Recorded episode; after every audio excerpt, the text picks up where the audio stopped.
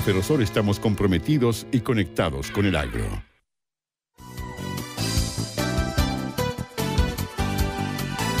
Cada mañana, a través del 101.3 MHz, Buenos días, buena música, en Atractiva, la radio de los lagos. Todas las mañanas de los viernes, pasadita a las 11, estamos con los profesionales ACDIS y en esta oportunidad vamos a saludar al doctor Francisco Aguayo, programa de Virología, Instituto de Ciencias Biomédicas, Facultad de Medicina y de la Universidad de Chile e investigador asociado a ACDIS. Doctor Aguayo, gracias por recibir nuestro llamado y por esta conversación para esta mañana del viernes aquí en Atractiva FM de la Ciudad de los Lagos. Buenos días, ¿qué tal?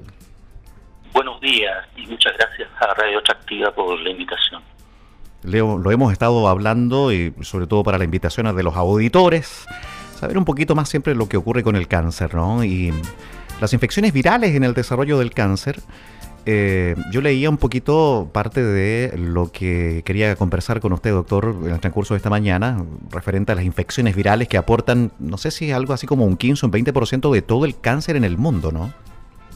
Exactamente. Mira, promedio en el mundo es un 15%, o sea, vale decir, uno de cada seis cánceres es provocado por un virus. Pero esto presenta variaciones. ¿ah? En general, en los países más desarrollados la cifra es algo menor. Y en los países de menores ingresos esto puede llegar al 18 o 20%.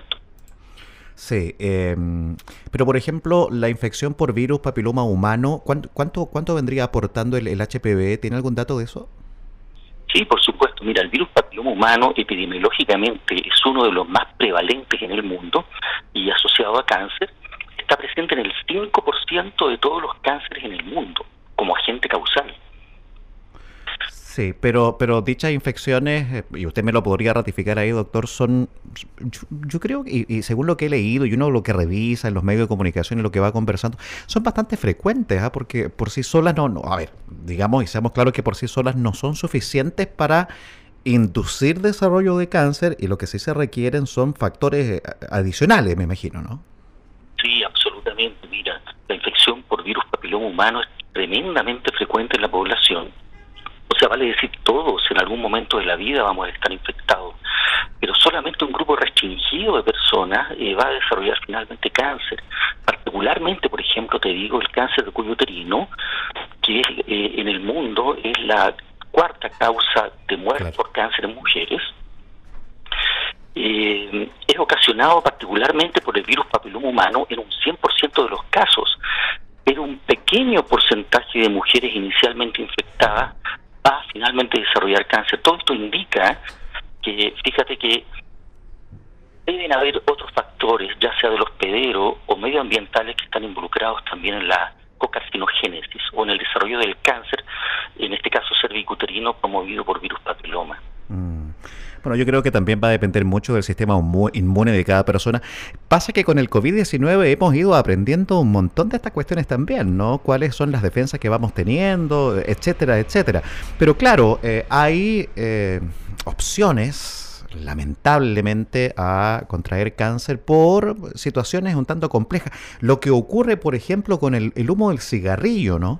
Y aquí es donde vamos a hincarle el diente porque hay muchas y muchos fumadores que incluso todavía fuman en sus casas, eh, sabiendo que hay eh, ancianos, que hay niños, otros que abren la ventana nomás o que echan el, el, humito para afuera, pero igual eso, eso, eso va quedando.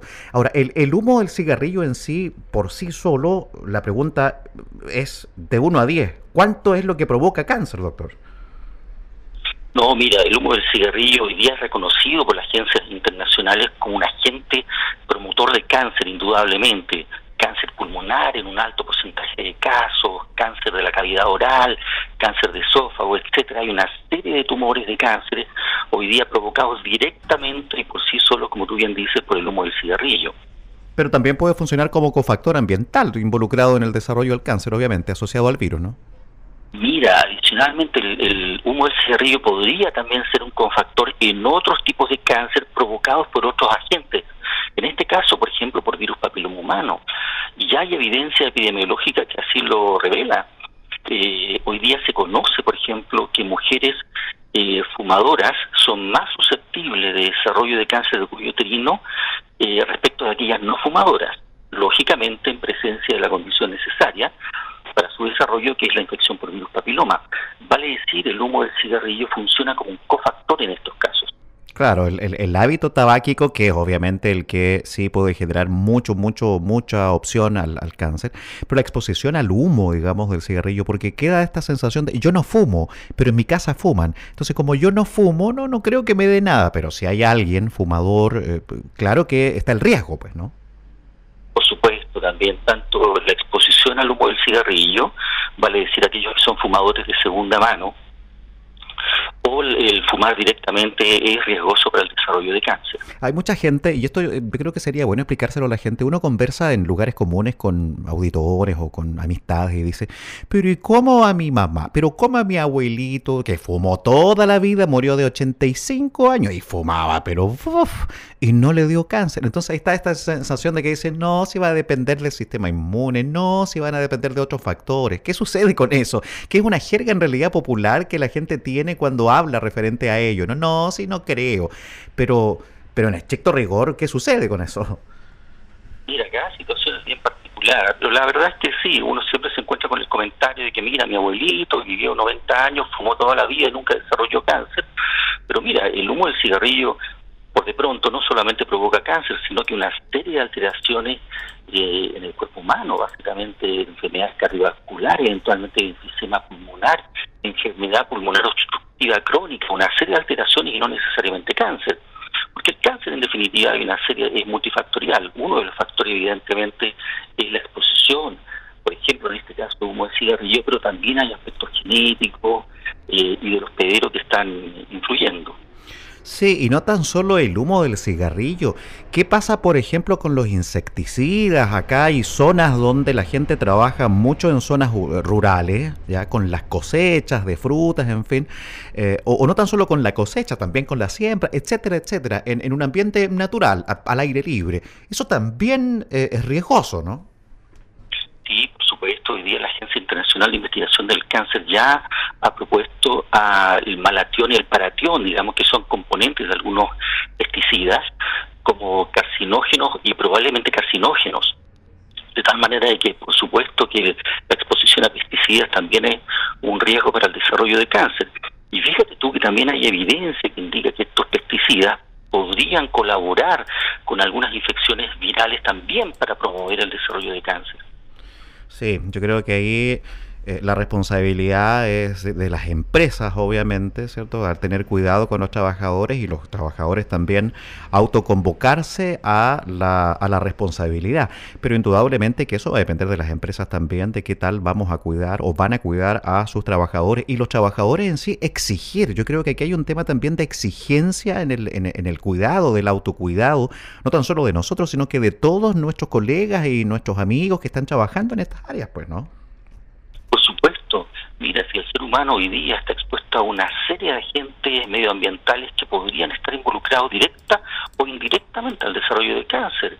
Hoy día, por ejemplo, hay evidencia de que estos componentes medioambientales podrían colaborar con un virus que nosotros prácticamente todos tenemos, el 90% de la población es positiva para el virus Epstein-Barr y hay evidencia que estos componentes medioambientales podrían favorecer de alguna manera la reactivación de estos virus y eventualmente estar asociados también al desarrollo de cáncer. Da la sensación, doctor, y es otra de las conversaciones que vamos teniendo en mesas redondas, incluso en nuestro, en nuestro propio hogar, de que a veces que por más que nos podamos cuidar en la alimentación, en, en, el ejercicio, en la toma de líquido, igual hay factores externos que pueden determinar la enfermedad. O sea, nadie está libre de esta cuestión, ¿no? Absolutamente, sí. Esto es una triada, como te comento. En el caso de, los, de las, del cáncer asociado a infecciones virales, este 15% colaboran fuertemente factores, como te digo, medioambientales y también factores de los pederos. Ahí, como tú bien decías, residen el factor del sistema inmunológico y eventualmente también factores genéticos es un tema multifactorial, en definitiva. Claro, eh, vamos al, otro lado de la moneda, porque a lo mejor estamos haciendo, eh, estamos como, sí, generando un poco de, reacción, a lo mejor no tan grata en las personas, pero ¿qué, qué hacemos? ¿Cuál, ¿Cuál podría ser la buena noticia? ¿Hay evolución en términos de, de no sé, de estudios? Que vayan avanzando, en que en alguna vez o en algún momento, en algunos años, vamos a tener algún tipo de cura o se reduzca eh, esta posibilidad de que la gente tenga cáncer, doctor? ¿O, o estamos más o menos, no estamos al debe con eso? No, por supuesto. Mira, yo soy muy optimista respecto a estos temas. La verdad es que en el caso particular del virus papiloma humano hay que recordar que ya tenemos una vacuna que está siendo usada en niñas de 9 años o de cuarto básico, ¿verdad? Y, que la, y que es esperable que de aquí a unos años más disminuyan las tasas de prevalencia de infección y por supuesto de eh, mortalidad por cáncer de cuello uterino, eso es esperable, y además otros cánceres que están asociados también a la infección por este virus. Uno podría esperar también una disminución en eh, la prevalencia de cánceres de cabeza y cuello, particularmente la orofaringe, que está también asociado con la infección por HPV y tumores anogenitales. O sea, con la vacuna que ya empezó a ser usada hace unos años atrás, uno podría esperar eh, esos, esos datos.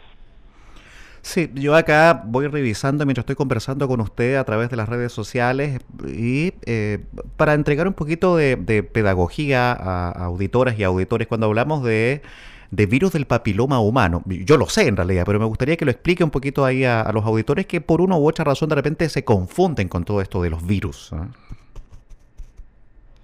A ver, mira, sí, el virus papiloma humano es un pequeño parásito imperceptible para los humanos, pero sí uno lo puede reconocer mediante equipos especiales en el laboratorio y es tremendamente frecuente la infección en hombres y mujeres. Aquí hay un mito de que la mujer, el hombre, perdón, es el portador y que se lo transmite a la mujer.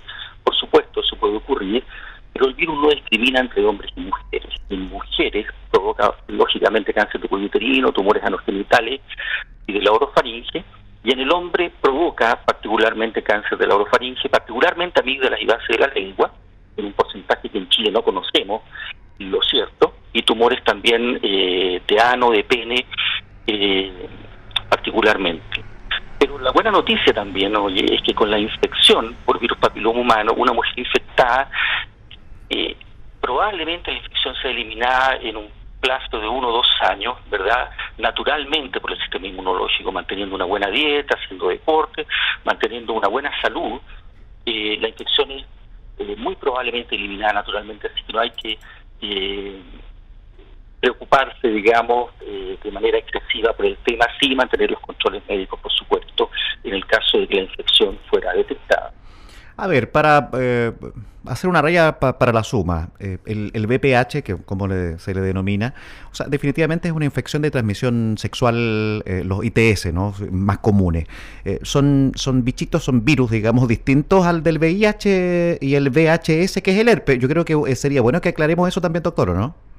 Sí, por supuesto, no, el virus papiloma humano es un virus bien particular, distinto, como tú comentas, a otras infecciones virales, tremendamente frecuente en la población, pero no necesariamente un sujeto infectado va finalmente a desarrollar cáncer y para eso se requieren muchos otros factores, uno de los cuales es lo que nosotros hemos estado estudiando en el laboratorio y la evidencia epidemiológica indica que es el humo del cigarrillo. Pero el virus papiloma humano, como te digo, es un virus bien particular que tiene una particular avidez por ciertos tejidos en particular de tipo epitelial en el organismo. Sí, porque hay muchos tipos. Yo me imagino que hay diferentes tipos. Hay muchos tipos seguramente distintos de BPH. Sí, por supuesto. Hay más de 200 tipos reconocidos al día de hoy y solamente una decena de ellos provoca cáncer. Eh, particularmente la vacuna cubre contra cuatro tipos de virus papiloma humano, dos que provocan cáncer, que se llaman los 16 y 18, y otros dos que provocan lesiones benignas del tracto genital masculino y femenino, que son los contilos más acuminados, y son los tipos 6 y 11, ¿verdad? Sí, ¿y cuándo entonces debería una persona tocarle la puerta, doctor? ¿Cuándo debería consultar definitivamente un médico? No, no, no. Eh, una persona debería estar eh, en, eh, en constante contacto con, su médico, la verdad, y consultar por la presencia, por ejemplo, de lesiones en el tracto genital y, por supuesto, mantener los controles periódicos en el caso de las mujeres con su ginecólogo. Sí, eh, el tema es que, bueno, nosotros acá hay una, una alta ruralidad, ¿cierto?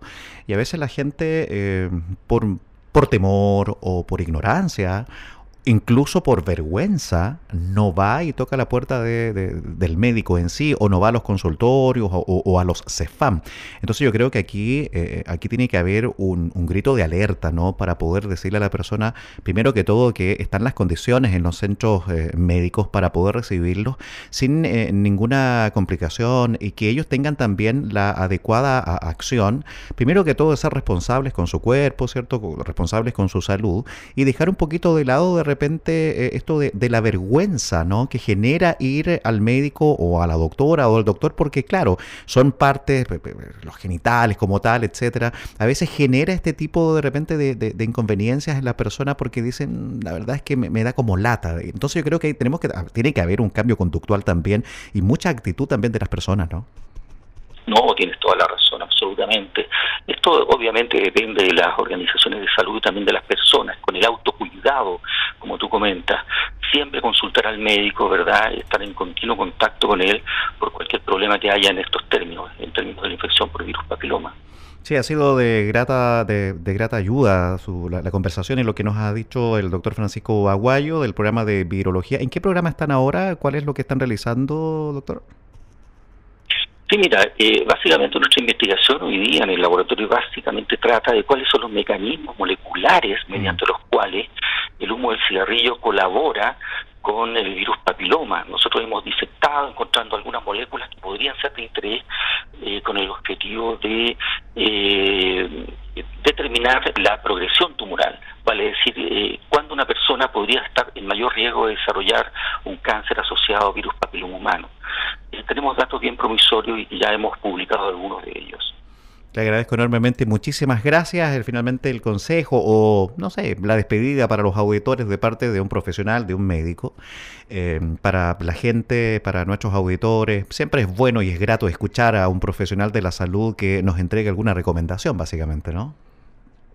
Bueno, la recomendación eh, evidente que le puedo dar a la, comunidad es que el hábito tabáquico es tremendamente nocivo para la salud, no por el solo hecho de provocar cáncer, sino que un conjunto de enfermedades. Eh, también la infección por virus papiloma humano es tremendamente frecuente y cuando ocurre hay que consultar al médico, ¿verdad? Hay que estar en contacto con él y eh, yo le diría fundamentalmente eso a la población. Básicamente tampoco hay que preocuparse, mantener una dieta saludable es muy importante para el mantenimiento del sistema inmunológico.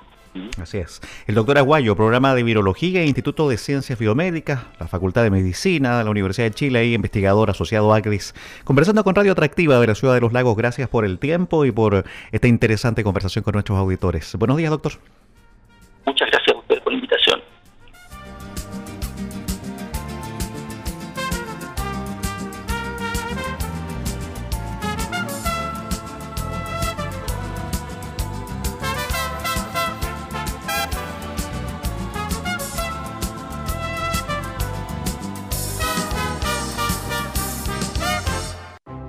Hace 75 años en Feria de Osorno iniciamos una historia que